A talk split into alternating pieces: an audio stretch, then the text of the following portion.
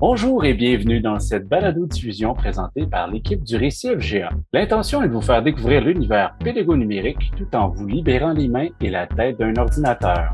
Pour mieux vous en parler. Le pas de GA fait référence à un pas de géant, une métaphore en lien avec le défi qu'assument les élèves et les intervenants de la FGA. Nous souhaitons vous partager la réalité, les actions et les réalisations du réseau en donnant la parole à des acteurs issus de toutes les régions du Québec. Parce que les défis à la FGA sont nombreux, parce qu'il existe une panoplie de solutions et d'innovations pédago-numériques, parce que chaque petit pas en avant est une réussite, et parce qu'on aime ça repousser les limites et rêver grand, on vous propose de vivre et de faire ensemble un pas de GA. À tous les trois ans, les centres de services scolaires ont à réfléchir au plan d'engagement vers la réussite, aussi appelé le PVER. Les équipes écoles doivent à ce moment-là réfléchir au renouvellement de leur plan éducatif. Donc, dans le cadre de cet épisode, nous mettons en évidence les éléments de la réussite de tout le monde à la FGA.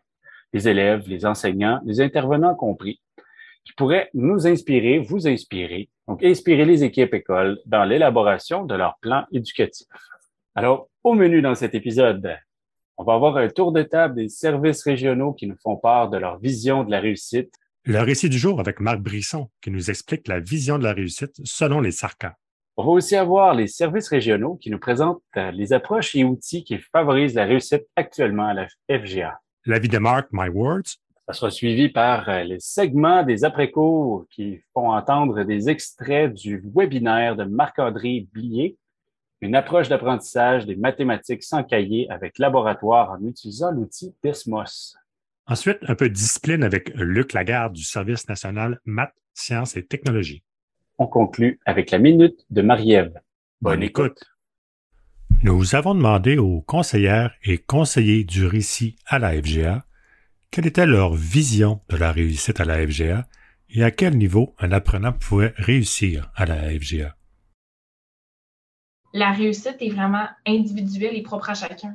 Euh, chaque réussite va vraiment différer euh, d'un élève à l'autre, d'un apprenant à l'autre, parce qu'ils ont tous et toutes des objectifs différents. Il y a aussi différents types de réussite par la même occasion. Quand on regarde la politique de réussite éducative, moi j'aime beaucoup l'expression euh, atteindre le plein potentiel. On fait tout pour faire en sorte que les, les apprenants atteignent leur plein potentiel.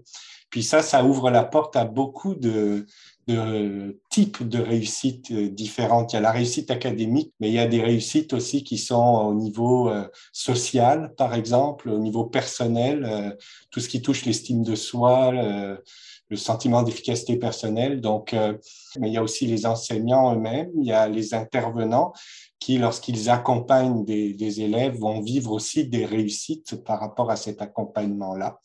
Euh, donc, le, sentiment d'efficacité personnelle de ces personnes euh, est aussi impacté par euh, les réussites qu'ils vivent avec leurs élèves. La réussite de la FGA, c'est, oui, atteindre son, plein potentiel, mais il y a aussi le volet social.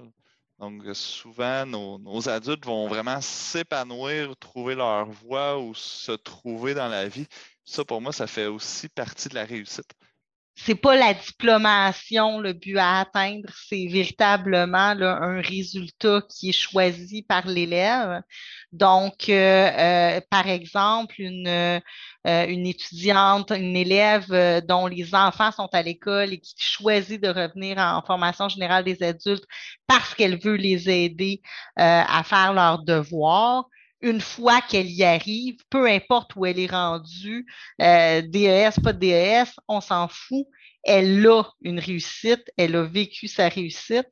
Euh, à mon sens, ça amène toute la dimension de, de c'est quoi être un citoyen, un bon citoyen, jusqu'où l'élève doit aller pour être un bon citoyen?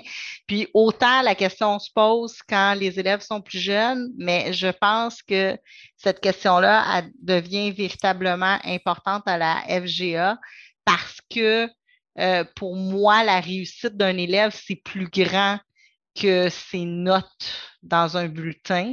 Si, par exemple, un élève vit beaucoup d'anxiété, ben déjà, s'il est capable de faire des petits pas pour euh, arriver à surpasser ça, par exemple, à parler devant la classe, poser une question, à, interagir avec d'autres, c'est ça sa difficulté. Euh, à à arriver à l'heure, peut-être, ça peut être n'importe quoi, mais c'est se surpasser dans ces difficultés qui sont d'abord une réussite pour apprendre, pour après ça, euh, développer la confiance en soi.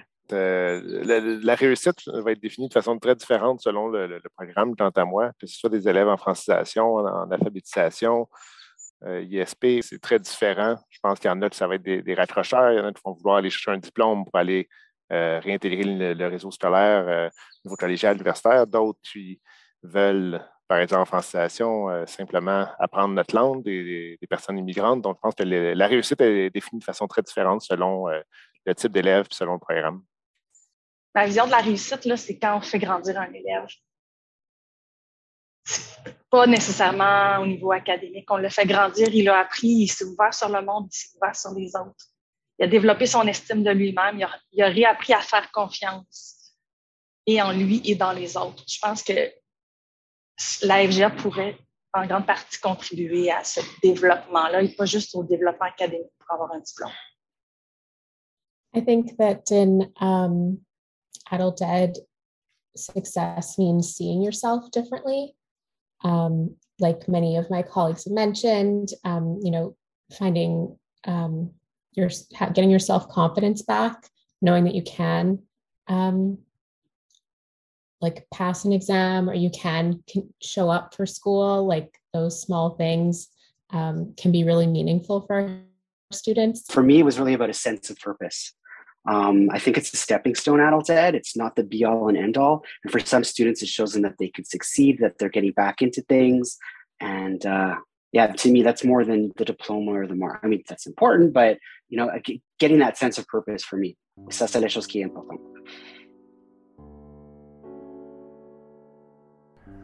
Nous sommes dans l'entrevue avec Marc Brisson, responsable du service d'accompagnement national pour les SARCA, les services d'accueil, de référence, de conseil et d'accompagnement, qui nous entretient de réussite, mais aussi des sarcas. Bonjour Marc. En premier lieu, merci d'avoir accepté l'invitation de discuter de réussite avec nous.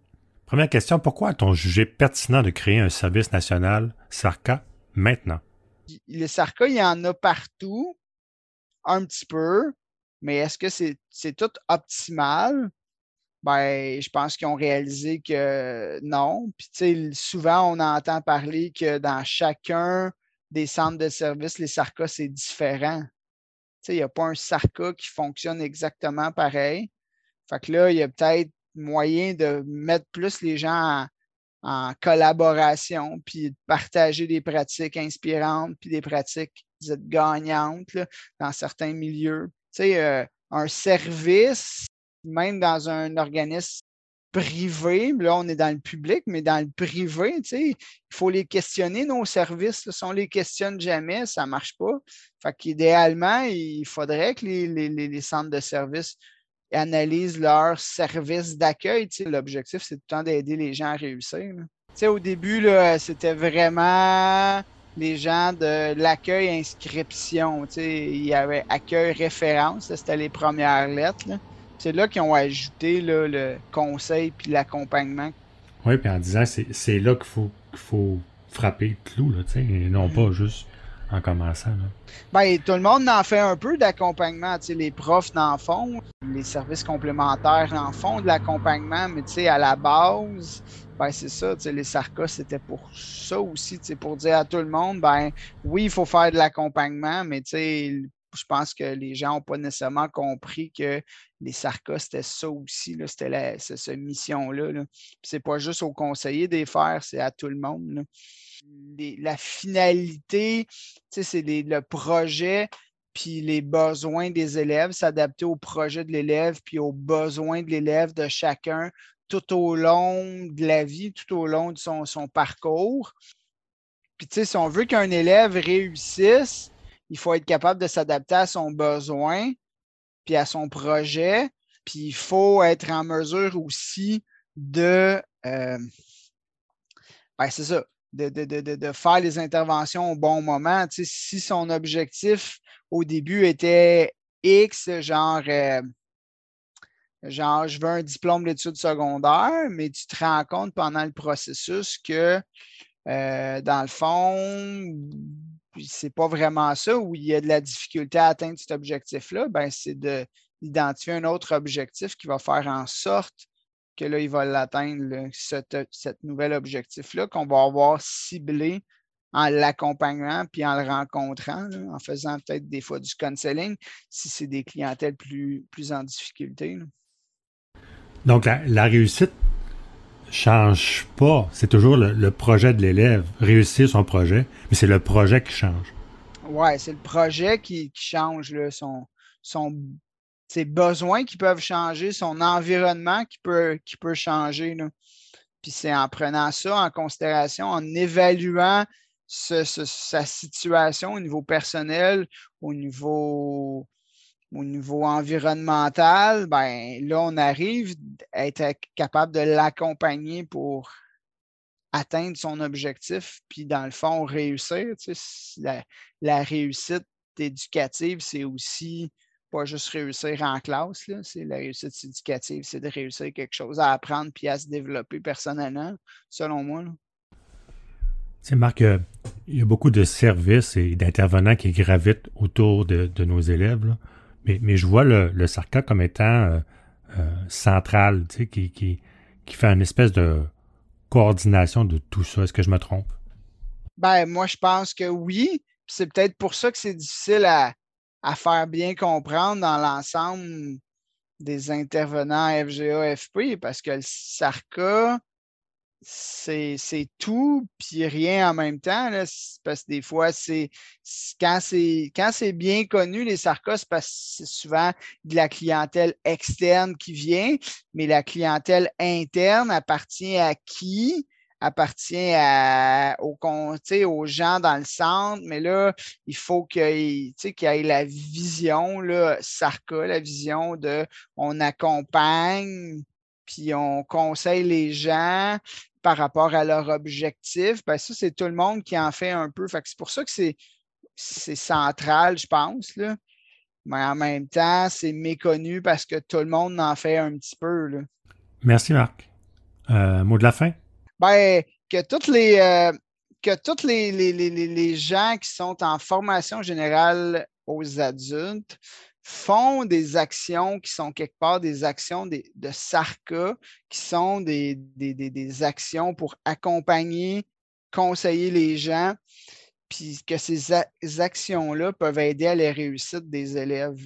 Parce que ça va permettre de, de, ressortir des forces, des faiblesses, des portraits d'élèves aussi qui vont aider. Fait qu'en allant vers les différents acteurs SARCA pour se faire soutenir dans l'analyse de ces élèves-là, puis de voir comment on peut personnaliser l'apprentissage. Je pense que la personnalisation de l'apprentissage, qui n'est peut-être pas quelque chose qui est fait présentement à FGA, peut aider beaucoup à la réussite, à la réussite éducative.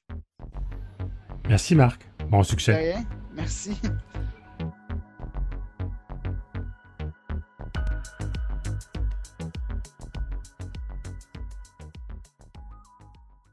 Voici les approches et les outils qui favorisent la réussite selon les conseillères et conseillers du récit à la FGA. Euh, je pense qu'une des approches qui fonctionne bien, puis on en entend beaucoup parler, c'est les approches collaboratives. Puis euh, justement, quand on commence à, travailler à, plusieurs de manière interprofessionnelle euh, autour des, des élèves, ben, il y a de fortes chances qu'on comprenne mieux euh, sa réalité, puis qu'on puisse intervenir de la bonne façon au bon moment. Donc, euh, travailler de manière collaborative, ça permet, ça permet d'avoir un regard plus vaste euh, sur les besoins de l'élève, puis de pouvoir trouver des solutions qui vont assurer sa, réussite. Mais quand on travaille en collaboration comme ça, ben, le sentiment d'efficacité personnelle de toutes les personnes impliquées augmente. Euh, la, recherche l'a montré, donc euh, c'est une, belle manière de, faire réussir les élèves et en même temps de réussir soi-même au niveau des interventions qu'on apporte à, leur endroit. Oui, la collaboration, mais beaucoup de, fois en, en FGA, c'est des cours individualisés. Alors, favoriser le, le travail autonome, que l'élève peut non seulement travailler de, de, façon autodictate, mais avec des soutiens, avec des, rigueurs, mais avec des soutiens pour qu'il puisse développer son autonomie pour atteindre des objectifs, euh, d'ailleurs académiques et sociaux, comme on l'a dit. Chaque réussite amène à une autre réussite. Alors, ça, ça développe aussi une sens de I can do it. L'enseignant est aussi apprenant. Puis je pense que dans les pratiques gagnantes, ce qui est intéressant, c'est pour que nos élèves, nos apprenants, nos adultes, ils soient euh, témoins de la posture d'apprenant de l'enseignant. Donc, l'enseignant, quand il fait ses interventions, que ce soit par l'enseignement explicite de stratégie ou de la modélisation, euh, qu'il n'ait pas peur de se lancer dans des projets ou dans des, euh, activités où lui-même est apprenant, parce que je pense que c'est une belle façon pour le jeune de dire Ah, OK, c'est comme ça qu'on fait pour apprendre. Donc, je dirais l'effet enseignant on a bien beau avoir toutes les approches pédagogiques qu'on veut, il faut qu'il y ait un climat de confiance, un climat de, sécurité ou un climat de, quand l'élève arrive, donc de recevoir les élèves, euh, de, montrer aux élèves que ce n'est pas juste une relation maître-élève, mais il y, a, un certain climat pour les, amener à vouloir être là. Euh, qu'on a entendu parler des milieux qui disent, ben là, ça a augmenté, euh, ça a diminué le taux d'absentéisme. Euh, c'est toutes ces petites affaires-là, des activités sur l'heure du midi. J'ai entendu parler des coins, des coins café dans la classe, que ce soit des tableaux de réussite ou des choses comme ça. Toutes ces petites affaires-là que les gens ils ont dit, on a fait ça, on ne pensait pas que c'était pour être gros, mais finalement, ça l'a ça l'a amené un effet où ce que les élèves ils étaient contents de venir à l'école puis ils venaient. Mon élève, s'il n'est pas là, je veux qu'il se dise je vais manquer quelque chose aujourd'hui si je ne vais pas à mon cours. Parce que l'éducation des adultes, toutes les journées se ressemblent si tu es juste dans ton cahier. Alors que, que l'enseignant amène quelque chose, que l'élève dise, c'est pas juste, je vais juste m'asseoir à mon bureau puis ouvrir mon cahier. Ça, ça peut attendre à demain. Mais que si je ne suis pas là, j'ai manqué quelque chose. Serait-ce utopique de penser que, de prétendre qu'un succès, ça se bâtit sur une empilade d'échecs. Puis quand tu as eu assez d'échecs, des fois, ça en prend rien qu'un ou deux, là. Des fois, pas tout, mais à la base, tu as ta boîte à échecs, puis tu empiles des échecs jusqu'à ce que tu arrives au succès, puis les succès, tu les empiles jusqu'à ce que tu arrives à la réussite. Moi, cette année, on avait quelques journées pédagogiques et euh, j'ai présenté les principes andragogiques à mon équipe, qui est vraiment l'andragogie, c'est comment les adultes apprennent. Donc, euh, j'ai vraiment présenté ça sous forme de regarder qu'est-ce qui se fait, qu'est-ce qui est intéressant de savoir, qu'est-ce que la recherche nous dit sur les jeunes de 16 à 24? Euh, qu'est-ce qui nous dit sur comment les, les, adultes apprennent différemment des enfants, des ados, etc. Puis, ça, je dirais pas que c'est 100% implanté, mais que c'est vraiment un outil qui aide parce que ça remet les profs en perspective, parce qu'il y en a beaucoup qui viennent du secteur jeune, mais tu peux pas juste transférer exactement ce que tu faisais pour travailler en FGA. La clientèle est différente, les besoins sont différents. On a travaillé beaucoup à sortir les élèves des cahiers. Fait que c'est sûr que quand les élèves se sentent actifs, encadrés, ils ont des, des, des parcours à, faire, ça va super bien par chez nous. Fait que on, on continue là-dedans. C'est long, un cahier de 300 pages, puis quand, euh, quand on comprend pas, on en saute une coupe, là ils se sentent pas dedans. Fait que on a intégré beaucoup la, la CEA, les vidéos, l'intégration des vidéos, changer les approches pédagogiques, ça pogne par chez nous. Fait que c'est sûr qu'à l'année prochaine, on va continuer de sortir. Tu sais, les cahiers sont là pour rester. Ben, moi, je crois, là, l'éducation des adultes, il y a quand même quelque chose de base là pour guider nos élèves. Mais en les sortant, en les sentant actifs dans leur, dans leur cheminement, ben c'est important pour eux autres, puis ça va bien. On utilise beaucoup euh, les organismes euh, autour pour euh, travailler avec nos élèves ici. Par exemple, on a beaucoup de projets avec d'autres organismes du milieu vraiment social pour aider nos jeunes dans leur volet personnel par rapport euh, des aider à être plus autonomes, à les sortir de leur zone de confort, à faire du sport, à développer leur autonomie, que ce soit pour aller en appartement plus tard, euh, apprendre à faire des tâches ménagères. Donc, tu sais, on utilise vraiment nos collaborateurs qui sont dans notre milieu, dans notre ville, pour vraiment comme rendre plus vivant notre centre parce que justement, on est tellement pas beaucoup que des fois, c'est difficile de rendre ça euh, vivant et attirant. si je résumais ça en une courte phrase, ça serait le succès, ça ne se construit pas seul. Je pense que développer le lien de confiance, le, lien d'attachement qu'on dit souvent aussi euh, avec l'élève, on voit que les enseignants font beaucoup plus qu'un suivi, là, répondre aux questions, tout ça, c'est vraiment important de s'informer, puis que l'élève, on, on parlait de réussite, tout ça. Des fois, l'élève, il va même pas s'en rendre compte qu'il progresse devant tous les défis qu'il a à, accomplir, mais d'avoir quelqu'un qui lui dit, puis qui, qui, le comprend, puis en qui il a confiance, qui l'aide à cheminer. Puis ça, c'est généralement l'enseignant, puis les intervenants aussi. Mais je pense qu'il faut se donner les, conditions là, à, à, ce que ce lien d'attachement-là puisse avoir lieu. Euh, moi, j'aurais tendance à dire que c'est la base, euh, la motivation puis l'engagement. Je sais c'est pas une approche en soi, mais si on n'a pas mis ça, euh, si on n'a pas bien seté notre base, le reste, ça va être difficile de poursuivre. Donc, de toute façon, il y a plusieurs recherches qui accordent une grande importance à, à ces deux concepts-là. puis, je dirais aussi apprendre des autres et apprendre avec les autres je pense que ce seraient les deux, euh, les deux approches que je préconiserais.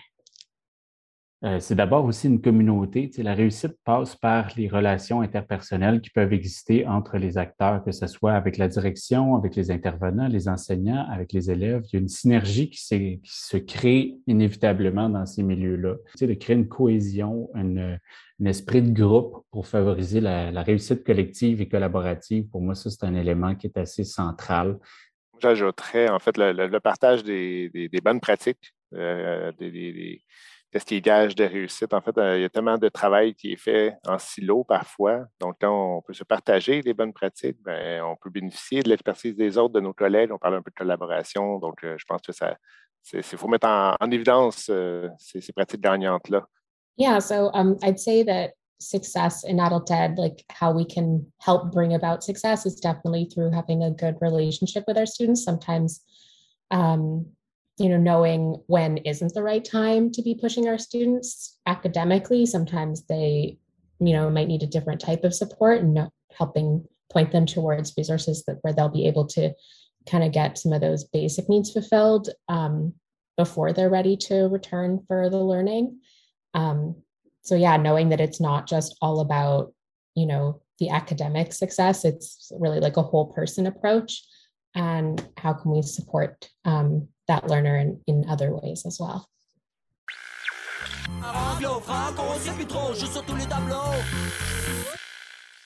Hi, this is Mark Garaby, and welcome to La Vie de Marc, my words. With a little studio help from my buddy Avi Spector, I present the Anglophone spin for the Poggia podcast. This episode's theme is about student success.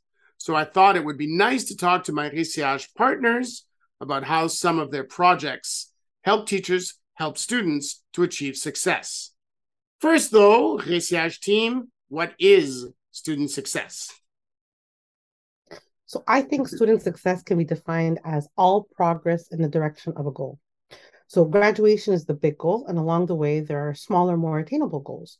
So as long as there's movement in that direction, then the student's on their way for success. So here's what I mean. So in order to achieve the big goal, aka the graduation, you know, so the well-rounded student with exposure to other ideas and all that, students need to complete required credits. But they can't get there if they don't complete the here. So if a student has difficulty completing assignments, they fall behind, maybe they give up, they're not successful. Contrarily, if the same student sets smaller goals of completing a number of assignments per week, then they actually do it, they create the habit needed to progress towards the next goal. In most cases, this consistency supports the development of the desired competency. Ipso facto, student success. That's uh, quite interesting. Abby, what's your take? My take is quite succinct. I think that adult ed is really a stepping stone to the next step for many of our students. So I'm thinking anything we can do to make this process easier for our students and giving them a sense of accomplishment and, and realizing their potential, anything that can move them closer to that goal, to mm-hmm. the next step that they're moving towards, to me, that's student success. Yeah, I like that idea of uh, breaking things down, you know, mm-hmm. one step at a time and and moving towards a bigger goal, but having short term and midterm goals also. At the end of the day, it's quite variable. What motivates students to come to a center often depends, I guess, mostly on the midterm goals because there's going to be something mm-hmm. after the center. Um, some haven't even figured those out yet. I think that using technology for academic purposes, however, can only help students in the long run because they will most certainly have to sit behind a keyboard at some point in their lives. So tell me, dear colleagues, what have you been up to? I mean, it's the beginning of the year, but let's see what's going on. Giovanna, uh, can you talk about one project that helped with student success? Well, I just began the year, so I don't, I mean, I don't have any metrics for this, but I think um, something that can help students is something that I worked on at the beginning of last year. I wrote a series of articles on using technology to help students with their executive functions. In these articles, each function is broken down and uh, provide the tools and the strategies to incorporate in the classroom. I used to tell my students that if you want to be good at something, practice similarly to what Avi was saying before, like small attainable goals to make them, uh, you know, to make them achieve success. Anything that we can do to have the student uh, reach, like reach their goals easier. So school is no different. Okay, many of our students they lack the habits necessary that would help them to achieve. So incorporating some of these strategies would help them um, would help you know significantly uh, improve their success. Hmm. Very interesting. And what about you? Uh, and, oh, wait a sec, Giovanna. Um, where can we find these articles? They are um, part of the Choc newsletters. I think from August to December, we talk about the uh, executive functions, and there is uh, a, a, segment in there called Rehisi Recommends. Okay, there you go. So if you go back uh, into the archives of the L'Equipe Pedagogical, you'll find Giovanna's articles. Maybe um, we could try to link them. I think Maybe we'll even try to link them. them. That's a really good idea. It is the beginning of the year, folks. Expect a little improvisation. okay, Ivy, what have you been going on? What's been going on, and what are you planning for 2022, 2023? Well, talking about student success, I want to talk about a project that we started last year that we are completing this year. I'm really personally excited about it. In the French sector, there's a document that is often referred to as the ligne directrice.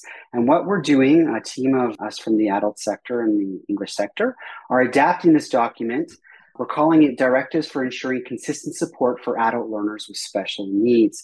And in a nutshell, it's really a document that clarifies definitions and any concepts related to support measures for adult learners that are diagnosed or undiagnosed. It really serves as a framework for any of the support staff working with these adult learners. And really, the, the ultimate goal of this document is to ensure that all our centers are on the same page. So if any students need any support measures or they are using assistive technologies, we're all reading from the same page, literally the same document uh, to ensure that it's consistent. So this is something that uh, we're developing now. We're almost done with the translation and adaptation, and we're hoping to publish this in fall 2022.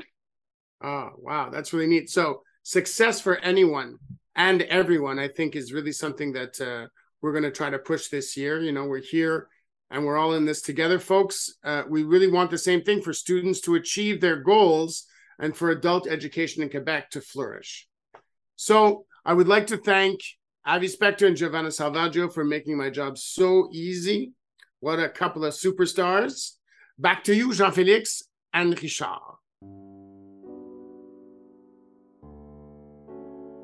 Vous allez entendre des extraits d'un atelier donné par Marc-André Blier lors d'une rencontre des formations nationales mathématiques en mars 2021.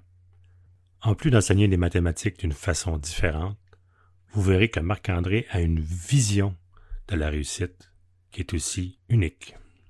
Ben, euh, bonjour à tous. Je suis enseignant en mathématiques sciences et oui, je touche à tout. Euh, pour vous mettre un peu un contexte de ce que je fais cette année, je me retrouve avec des élèves dans mes classes, autant de pré-secondaire à physique-chimie. Donc, le monde qui, euh, me disent oui, c'est pas possible, ben, dans leur classe, euh, j'ai vraiment la grande palette de diversité dans, dans, dans ma classe. Fait que il y, a toujours moyen de réfléchir différemment. Euh, faible taux de réussite aux évaluations. je, prends le temps d'éclaircir de, ce point-là. C'est pas que nos élèves, sûrement vos élèves aussi, quand ils vont se pointer en examen, ils, ils passent. On va dire qu'ils passent. Là. Ils, vont, ils vont le passer euh, peut-être en une fois ou deux. C'est qu'un élève qui est, qui est rendu à avoir fait 355 heures, puis qui n'a pas encore passé son examen dans un. Je comprends que le programme à un 25 heures ou un 50 heures, c'est peut-être pas toujours réaliste. Hein. Mais un 355 heures dans un programme qui aurait dû en prendre 50, moi, je considère ça comme un taux faible de réussite. Je ne parle pas du fait qu'il a échoué. Je ne dis pas qu'on a un gros taux d'échec. Je dis qu'on a un faible taux de réussite. Est-ce que notre organisation scolaire, au final, est-ce que nos méthodes pédagogiques, est-ce que notre soutien euh, psycho-aide, etc., on est à la bonne place? Devrions-nous avoir des réflexions par rapport à ça? Euh, moi, je pense que oui, mais c'est pas juste l'enseignant dans sa classe. Je pense que c'est une structure au grand complet qui doit réfléchir à régler cette problématique-là. Dans le fond, ce qu'on faisait, c'était qu'on a rassemblé la, première vraie cohorte, on a rassemblé du 2101 jusqu'à du 4261, mais uniquement dans les modélisations algébriques. Fait que je viens de passer de 18 sigles différents dans ma classe à un petit 4 c'est vraiment petit, le 4 sigles. J'en étais très heureux. Puis pourtant, je viens de desservir le tiers de ma population de ma de, la bâtisse. C'est ça qu'il faut réfléchir quand je vous dis qu'il faut commencer à réfléchir peut-être différemment. Donc, euh, euh dans le fond, qu'est-ce qui se passait, c'est qu'on accompagnait nos élèves, on faisait un enseignement général. OK, tout le monde, en algèbre, euh, qu'est-ce qui est les bases de l'algèbre? en fait, on revenait avec tout le monde, avec les bases de l'algèbre. Le secondaire 2, vous voyez, mais c'était pas long au final, on montrait les savoirs comme ça, on les montrait vraiment de façon plus universelle. Puis euh, les stratégies aussi, parce que les stratégies pour trouver un modèle mathématique, que ce soit en secondaire 2, en 3, en 4, en 5 éventuellement, parce qu'on ne l'a pas fait avec le 5, mais ça se ressemble énormément. Les stratégies sont similaires. La géométrie, les stratégies sont similaires. En, en statistique aussi, il y a énormément de stratégies qui peuvent être enseignées de façon universelle. Donc, c'était sur ça qu'on basait beaucoup notre approche, dire on va outiller notre monde avec des stratégies. On va donner un enseignement universel. On va donner un atelier. Puis quand c'était le temps de faire, OK, là, vous allez travailler chacun de votre bord, faire des petits ateliers individuels en fonction de vos sigles. Mais là, j'avais un atelier adapté, clair, net et précis à chaque niveau. Qu'est-ce que ça a donné? Un meilleur taux de réussite. Tu sais, c'est vraiment l'élève est rentré avec nous autres, il s'est rendu au bout, il est allé faire son examen, il l'a passé dans des temps qui étaient réduits. Le monde était content, il voulait continuer, on repart la deuxième séquence, etc. C'était une réussite plus que juste les notes. C'était global. Le monde était content que ça marche. Euh, diminution des temps par rapport à notre régulier d'au moins 50% de façon générale. On coupait la poire en deux de façon générale tout sigle confondu. Tu sais, l'enseignement stratégique, c'est de faire une boucle, OK, là, dans les savoirs, les conceptions, les raisonnements, les, stratégies, puis de revenir constamment, tant si longtemps que l'élève n'a pas débloqué, puis qu'il n'a pas fait un sens réel dans sa tête pour être capable de le transposer n'importe où. Fait que ça fait quoi? Ça fait qu'à toutes mes périodes, on revenait sur la, la période d'avant, on revenait sur ces concepts, on revenait sur du savoir, puis on roulait moi, la manière que je le voyais puis je le faisais, c'est que je revenais tellement toujours dans ma boucle que les élèves, c'est eux autres qui finissaient, mettons, OK, bon, on a vu quoi au dernier cours? Secondaire, je vous le répète, là, secondaire 2 à secondaire 4 fort. On a vu quoi au dernier cours? on a vu ça, puis OK, comment vous avez résolu ça déjà? C'est quoi la première chose à penser quand on a une résolution? Ah, il faut penser à ci, ça, ça, ta, ta, ta, ta. Puis, là, ils partent. En fait, dans ce projet-là, puis tu sais, c'est pas mon intention de le garder toujours de même, mais dans ce projet-là, euh, c'est un groupe fermé. Mais dans mon idéal, il euh, faudrait que ça s'ouvre. Il faudrait que ça s'ouvre puis que l'organisation scolaire devienne, comme je vous disais, par thèmes généraux et non par moi, je fais du FBC avec un peu de pré-sec. Moi, je fais du FBT on va dire, jusqu'à quatre réguliers avec un peu de science, avec un peu d'FBC. Puis moi, je fais des FBD forts avec toutes les sciences puis de l'informatique. Il faudrait qu'on découpe ça différemment. Autre euh, constat qu'on a eu, les taux de présence étaient de loin supérieurs. moi, je dirais, quelqu'un qui veut commencer à inclure ça, là, là on s'entend que vos climats de classe, ben, vos, vos, structures de classe à l'instant, c'est du pile-mail comme la mienne comme celle que j'ai là présentement. Fait que, moi, ce que j'aurais tendance à dire, c'est regardez dans vos classes, premièrement, sont où vos, vos difficultés, vos réelles difficultés. Là. ben moi, ce que je dirais après ça, une fois que tu as ciblé ton besoin, moi, ce que j'ai fait quand j'ai ciblé mes besoins, j'ai pogné mes programmes, j'ai lu les programmes hein, de fond en comble pour voir qu'est-ce qui se rejoint dans les difficultés, qu'est-ce que je peux mettre en place pour plus qu'un sigle à la fois. Parce que si vous répondez à un seul sigle à la fois, vous, vous allez prendre énormément de temps pour très peu d'efficacité, selon moi. que c'est quoi votre besoin dans votre classe? Penchez-vous sur qu'est-ce qui doit être travaillé. Puis je vous le dis, ce n'est fort probablement pas les connaissances. C'est quoi les stratégies que vos élèves n'ont pas développées? Mmh puis d'aller le voir pour plus qu'un sigle à la fois, parce que vous n'en viendrez jamais à bout.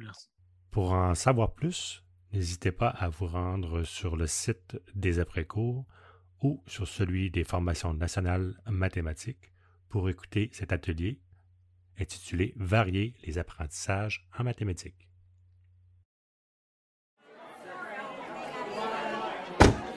Un peu de discipline. Bonjour à vous. La réussite en mathématiques se présente sous différentes formes au niveau académique, social, personnel, professionnel et j'en passe. J'aimerais bien avoir la recette secrète à partager avec vous, mais comme plusieurs, je cherche toujours. Mais ça ne veut pas dire que je ne trouve rien. En tant que CPR ici, j'ai le privilège de rencontrer plein de gens dynamiques. À défaut de pouvoir vous offrir cette fameuse recette, je peux donc vous partager quelques ingrédients et inspirations découverts ici et là. Tout d'abord, comme ingrédient incontournable de base, je vous propose les deux fondements du référentiel d'intervention en mathématiques. Le premier fondement est donner du sens à la mathématique en s'appuyant sur la compréhension des concepts et des processus mathématiques. Ça me fait un peu penser aux recettes de grand-maman. Un peu de ça, avec une pincée de scie, tu brasses ça de même, mais pas trop et t'ajustes selon le goût impossible d'avoir une liste d'ingrédients et une technique claire et précise à transcrire sur un bout de papier. Il faut passer du temps avec elle dans une cuisine pour donner du sens et mieux comprendre comment et pourquoi ça fonctionne. Après ça, tu es capable de faire une bonne partie des recettes pour longtemps. Le deuxième fondement est de recourir à la résolution de problèmes selon différentes intentions. Pensez-vous que le succulent gâteau au chocolat de grand-maman a toujours été aussi délicieux? Probablement pas. Il y a certainement une longue liste d'histoires avec plusieurs anecdotes derrière une recette qui contient maintenant mille et une variantes. Bon, je vais devoir encore passer un peu de temps dans la cuisine de grand-maman pour qu'elle m'explique son processus, car ça, ça, me semble si facile pour elle d'adapter sa recette quand mon oncle Georges, qui est diabétique, est invité pour souper. Pour la fameuse recette du succès, on vous encourage à combiner ces deux fondements de base dans un climat de classe favorisant l'engagement cognitif et la participation active de l'élève. N'oubliez surtout pas d'y ajouter une petite touche de votre personnalité. Maintenant, quelques ingrédients à saveur locale. Dans une région, on m'a partagé un procédé pour assaisonner un plat de la réussite avec la mise en place d'activités pour les élèves offertes sur l'heure du midi. On y nous retrouve notamment des projets d'impression 3D, de la création d'un porte-clés à la fabrication de pièces d'un jeu d'échecs. Les élèves explorent, recherchent, mesurent, calculent, essaient et recommencent. Oui, parce que des fois, ça ne fonctionne pas toujours du premier coup. Bon, ça ne fait pas nécessairement partie du programme ou d'un cahier en particulier, mais ça tisse des liens avec les élèves. Il paraît même que, certains élèves ont peur de s'absenter de l'école pour ne rien manquer. De plus, il ne faut pas le dire très fort, mais dans certaines classes de mathématiques, des élèves réutilisent les connaissances et les habiletés développées lors des activités d'impression 3D. Tout ça avec l'encouragement et le dévouement de leurs enseignants. Dans un autre coin de pays, on affiche les accomplissements, petits et grands, de tous sur un grand mur. Cette valorisation collective, appréciée des élèves, favorise l'engagement et rehausse le goût de cette fameuse réussite. À ça s'ajoute un simple beau bonjour sincère le matin, accompagné d'un Comment ça va? Ceci témoigne de l'importance que l'on donne à la personne qui se présente dans notre classe. Des exemples comme ceux-ci on en retrouve sous différentes formes dans plusieurs centres. Pour plusieurs élèves, leur relation avec les mathématiques n'est pas toujours des plus belles. Il est donc important de leur offrir un environnement où il est possible de se sentir bien et en confiance. Enfin, la classe étant un peu comme une cuisine, nous avons des plats pédagogiques gagnants qui ne devraient pas changer et d'autres qui, devenus un peu trop routiniers, mériteraient d'être visités. Les besoins de la société évoluent et de nouveaux outils s'introduisent dans notre cuisine. Pas toujours évident de trouver l'inspiration de, comprendre pour comprendre tout ça. Un peu comme un livre de recettes ouvert, l'équipe Choc pédagogique du Carrefour FGA nous offre les formations nationales mathématiques.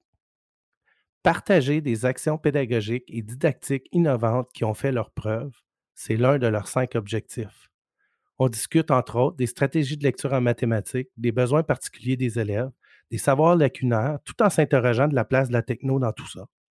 Une adresse à retenir carrefourfga.ca FNM.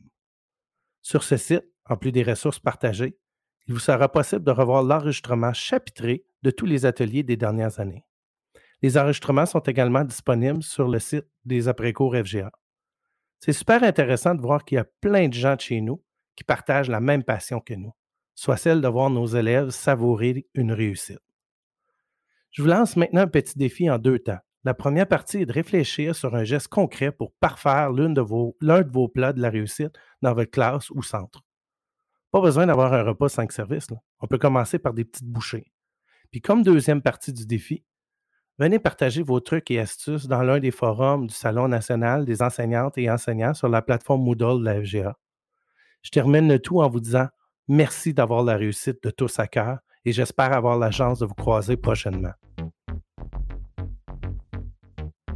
Quelques témoignages de réussite pour un apprenant, un enseignant ou tout autre intervenant à la FGA, et même pour une équipe centre, selon les conseillères et conseillers du récit à la FGA.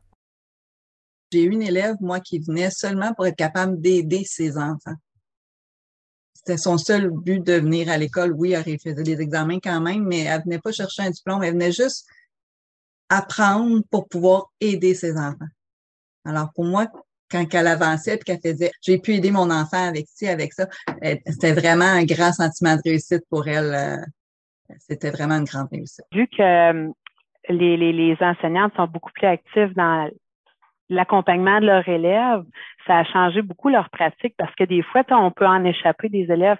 Ah, on pense qu'ils vont bien, on les, ils nous posent pas de questions ou peu importe, fait qu'on les reprend à la fin, puis finalement, on s'aperçoit que pendant leur cours, ça n'a pas bien été, puis là, ah, ben finalement, il y a pas il y a plein de choses qu'il n'a pas compris. Mais ils ne font pas juste répondre à des questions, ils accompagnent l'élève, ils leur montrent à développer leurs compétences. Puis ça, une compétence, ça se, ça s'apprend pas dans un cahier. Fait qu'ils sont beaucoup plus actifs, eux autres aussi, les enseignants, pendant le parcours qu'à la fin, que là, ils s'aperçoivent en faisant des prétestes que ça n'a pas fonctionné. Puis au lieu de faire que, tu sais, ils redonnent un autre préteste parce que ça n'a pas fonctionné le premier préteste. Fait qu'ils économisent du temps à la fin, mais ils font pendant. Euh, on parle de réussite, de remise de, de diplôme à la fin. Euh, dans un centre, ils ont décidé de faire cette remise de diplôme en intégrant les élèves qui sont en présence avec les élèves qui étaient à distance, de faire la remise de diplôme de manière euh, commune, on va dire.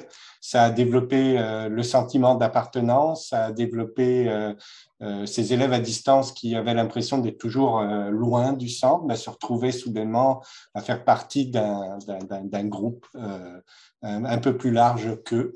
Et euh, donc, euh, c'était une manière de souligner la réussite dans ce, dans ce cas-là. Il y a une enseignante euh, dans un de mes CSS qui est titulaire de classe, un peu comme au secteur jeune, mais plus vers le primaire. elle fait toute matière confondue un peu avec ses élèves.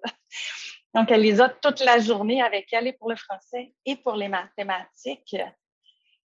Et euh, cette approche-là d'avoir les élèves pour les deux matières de base, c'est une enseignante de FBC, ça fait que ces élèves, c'est le groupe de, ce CSS-là qui a le plus haut taux de rétention d'élèves. Elle connaît ses élèves, elle connaît leurs défis, elle connaît leurs bons coups, elle sait comment ils apprennent parce qu'elle les a avec elle toute la journée dans différents contextes. Au niveau du lien de confiance, ça, vient vraiment donner euh, une plus-value ses élèves la suivent avec elle. Et dans ses approches à elle, elle, elle se met en danger devant ses élèves. Quand elle ne sait pas, euh, elle utilise les moyens qu'elle a autour d'elle, puis elle se met vraiment en danger devant ses élèves et avec ses élèves. J'ai actuellement parlé avec une étudiante hier. She she's deaf, she can't hear, and there's certain things she needs in the class to help her succeed. Uh, for example, subtitles, and she has a lot of technology that she wears to hear the teacher and whatnot. And she was talking about how she's become more braver and asking, you know, when she first comes to class and advocating for herself, but sometimes she doesn't feel safe in certain classes, changing her battery for her hearing aid, only certain classes she does. So uh, I guess it goes a little bit to what Emily was talking about is in terms of a safe space. Um, I think students need to feel safe in order to learn, in order to succeed. Une des pistes de, de réussite que j'ai pu voir aussi auprès des enseignants, ça a été la libération des enseignants pour qu'ils puissent euh, travailler en COP ou en CAP. Donc, d'avoir des communautés de pratique qui puissent être prévisibles et récurrentes euh, j'ai vu vraiment des effets, en tout cas, qui sont très positifs. Et euh, le fait que les enseignants sont capables de le savoir dans le temps avait une possibilité aussi de, euh, de déléguer des, des, questionnements et tout ça. Donc, c'était vraiment intéressant de pouvoir revenir donc, dans une approche collaborative, de régler des problèmes, de soulever des problématiques qui sont communes pour plusieurs profs et à ce moment-là, il pouvait avoir une tribune intéressante pour ce qui est de euh, soit mobiliser du temps dans d'autres contextes de travail ou quoi que ce soit. Donc, euh, très, très intéressant. Euh, il y avait une élève à la commission scolaire CRI qui a réussi à poursuivre ses études secondaires. et là, elle est arrivée en formation professionnelle et ça allait plutôt bien, sauf qu'elle était déjà mère à 20 ans de trois enfants à la maison. C'était très difficile pour elle d'étudier. Donc, étant donné qu'en formation générale des adultes, il y avait des cours de soir, on lui a permis d'avoir un local à elle où elle pouvait venir s'installer. Et ça a l'air petit, mais ça, ça a contribué à sa réussite. Et là, par la suite, elle a poursuivi à l'université. Fait que des fois, c'est des petits aménagements qui peuvent euh, permettre ça. Le fait aussi de, permettre aux élèves de, se réaliser autrement, pas seulement académiquement parlant.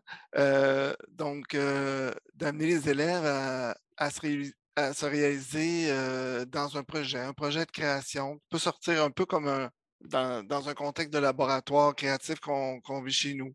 Alors, deux élèves qui ont participé à ça, ils vivent une fierté, puis ben ça, ça les amène à avoir du plaisir à venir à l'école, ça les ouvre aussi aux apprentissages, à des moments peut-être un peu plus difficiles parce que justement, ils se découvrent, découvrent des intérêts, découvrent des connaissances générales aussi par rapport à tout ça. Et ça donne un sens à ce moment-là d'aller à l'école. Le, le, fait d'offrir aux élèves différentes avenues, le fait de leur permettre de vivre des, des moments qui diffèrent d'un quotidien d'élèves à l'école, ça, permet d'enrichir leur personne, ça permet d'enrichir leur expérience de vie et de, et ben c'est ça, de, de, voir, de découvrir des choses, des talents cachés dans lesquels ils peuvent s'investir. Et à ce moment-là, l'école joue un rôle très enrichissant pour eux que juste euh, apprendre dans le but de terminer une, formation sans avoir un, sens euh, nécessairement dans la vraie vie. La réussite, ça peut être des fois juste un élément déclencheur, juste un moment, je pense entre autres à une, euh, une, conférence qu'on avait eue là, faire aux enseignants et aux élèves, puis c'est un espèce de motivateur tu sais, qui disait T'es capable, t'es capable, fixe tes objectifs. C'est juste la première chose qu'il faut que tu fasses, c'est bouge. Tu sais, fais un premier pas. Là. Arrête de considérer le projet dans son ensemble, puis de dire c'est gros, c'est gros. Fais un premier pas. Là, puis bon. Fait que voilà. Là-dessus, ben, il y avait prendre la parole en groupe. Il demandait, il invitait les gens à prendre la parole, puis il y en avait une élève excessivement gênée qui avait toute la misère du monde à prendre la parole devant un groupe.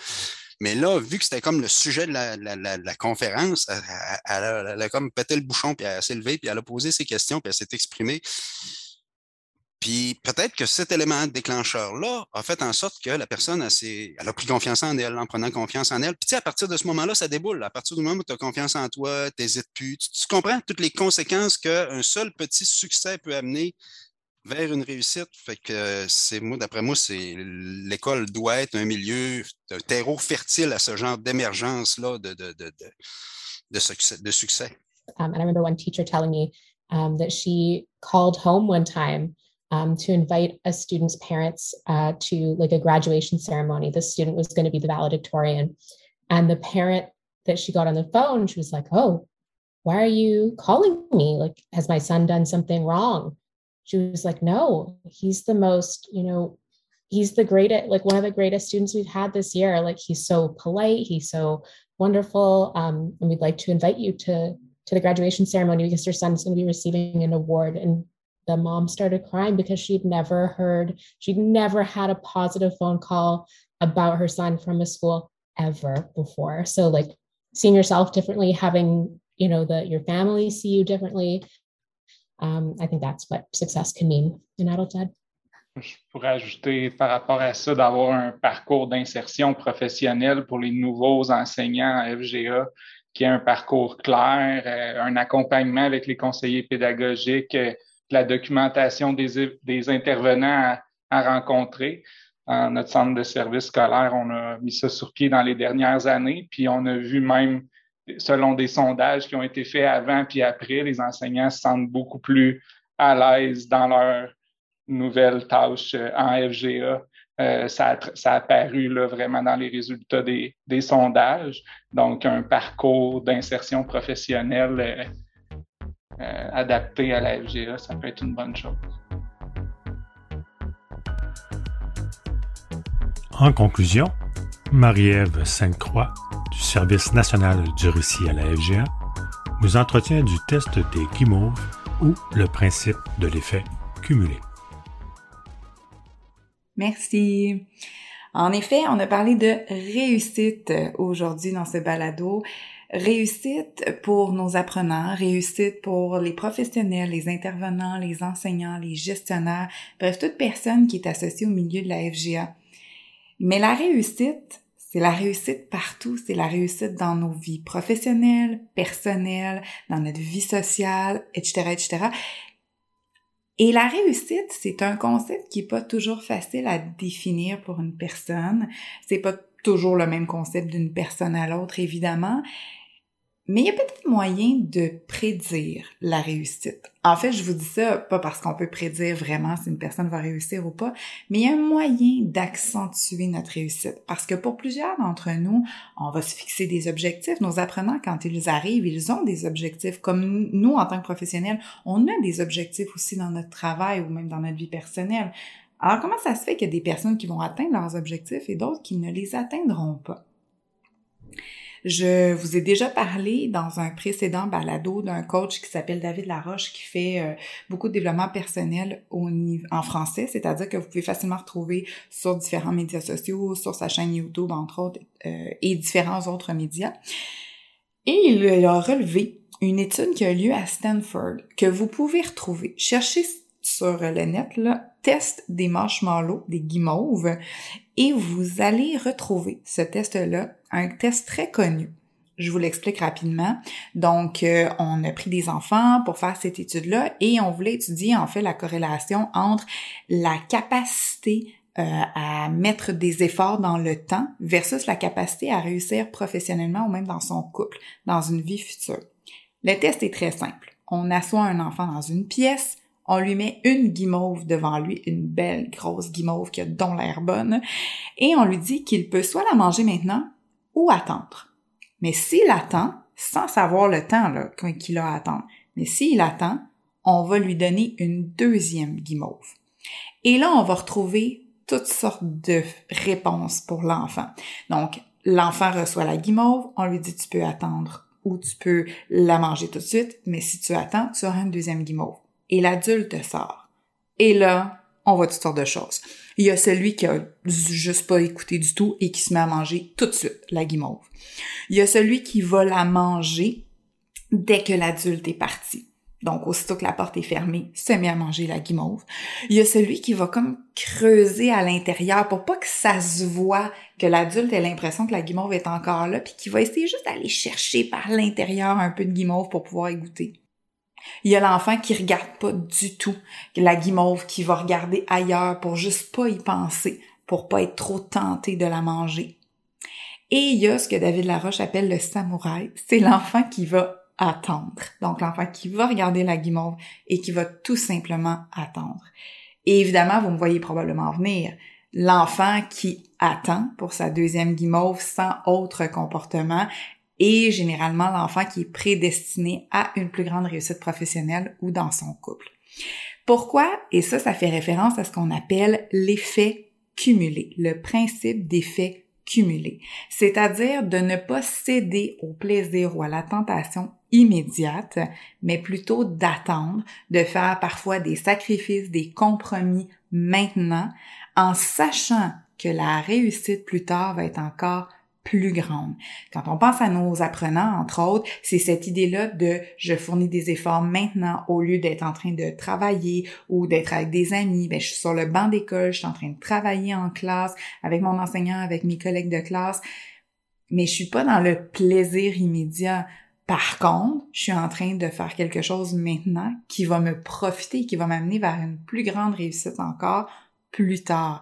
Donc, c'est un petit peu cet effet-là. Et nous, en tant qu'adultes, en tant que professionnels, c'est aussi ça. Hein, parfois, on aimerait donc pouvoir euh, réussir, réaliser un grand projet ou réaliser quelque chose pour notre milieu en tant que professionnel. Mais c'est pas par magie. Des fois, il faut avoir des petits éléments tranquillement. Donc, là tout de suite être peut-être dans un certain compromis, mais éventuellement la réussite va être beaucoup plus grande. Donc cette espèce d'effet cumulé là, d'avoir des petits compromis avec des petites réussites tranquillement, des petites victoires qu'on appelle, et éventuellement on va arriver à l'atteinte de notre objectif.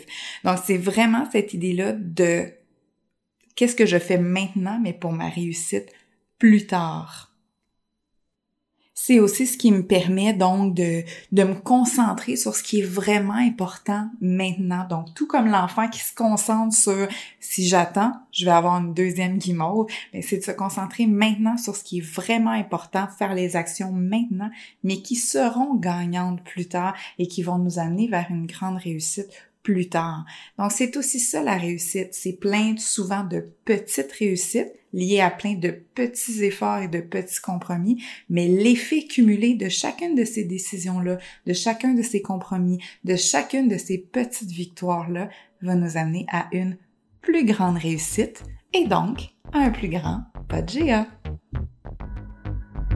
Donc, un immense merci à tous nos collaborateurs qui ont participé à cette édition du PodGA. Vous avez apprécié cet épisode? Nous serons de retour très bientôt avec un nouveau sujet parce qu'à la FGA, ça fourmille d'idées, d'innovations et de gens tous plus intéressants les uns que les autres. En attendant, suivez-nous sur les réseaux sociaux ou encore inscrivez-vous à notre infolette au récitfga.ca. De plus, tous les liens discutés dans ce balado se retrouvent dans sa description. N'hésitez pas à les consulter. Et n'oubliez pas, en FGA, à petits pas en avance et on fait tous ensemble des pas de